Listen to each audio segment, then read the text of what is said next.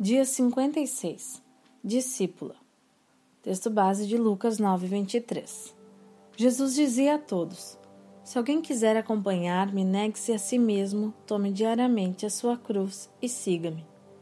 Não devemos ser como camaleões que mudam de cor de acordo com o ambiente. Devemos nos opor de forma visível ao ambiente em que estamos. John Stott. Recentemente assisti a um filme cujo título é em seus passos, o que faria Jesus? Nele, os personagens são desafiados a agir como Jesus agiria se vivesse suas rotinas diárias, se importando com alguém que o aborda na rua, sendo gentil com o outro, repassando somente informações relevantes, usando seus dons para honrá-lo e etc.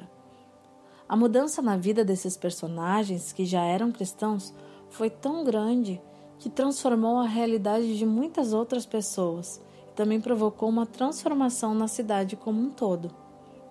Jesus nos chama a sermos suas discípulas, aquelas que seguem e imitam o Mestre. Somos chamadas a deixar a nossa vontade, nossas vaidades e fazer o que ele nos manda a fazer, como ele faria.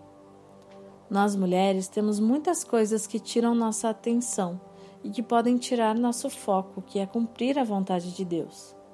Pense em suas tarefas, responsabilidades ou sonhos que podem estar consumindo seu tempo, seus pensamentos e suas forças.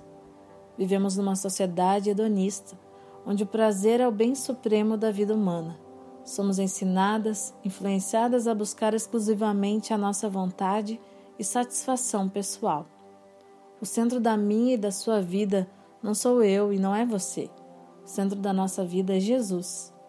Esse é o nosso desafio como discípulas de Cristo. John Stott, em seu livro O Discípulo Radical, diz que a diferença entre o ser cristão e ser discípulo o cristão é aquele que apenas crê em Cristo, mas o discípulo é aquele que segue Jesus, despindo-se de si e imitando o Mestre Jesus. Em Romanos 12, 1, Paulo diz que não devemos ter a forma deste mundo. Precisamos ser, pensar e agir diferente, ter conversas diferentes e buscar ambientes diferentes para estarmos. Nós estamos no mundo, mas não somos do mundo. Precisamos ser a luz de Cristo nesse tempo, mostrando o amor de Deus pelo homem e a verdade da palavra de Deus. Devemos ser sal da terra. O sal transforma o alimento e dá sabor. Eu e você precisamos fazer a diferença onde estamos mostrando e vivendo Cristo em todos os momentos e situações. O mundo nos incentiva a sermos, pensarmos e agirmos iguais a Ele, tendo os mesmos valores, olhando para nós mesmos. Jesus nos chama para sermos iguais a Ele, olhando para além de nós, para além desse mundo, para termos e buscarmos os valores dele, que são valores eternos. Jesus está te chamando hoje para ser mais do que apenas uma cristã.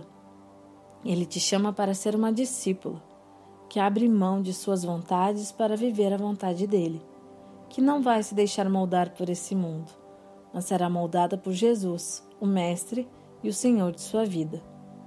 Ivonete Weischaut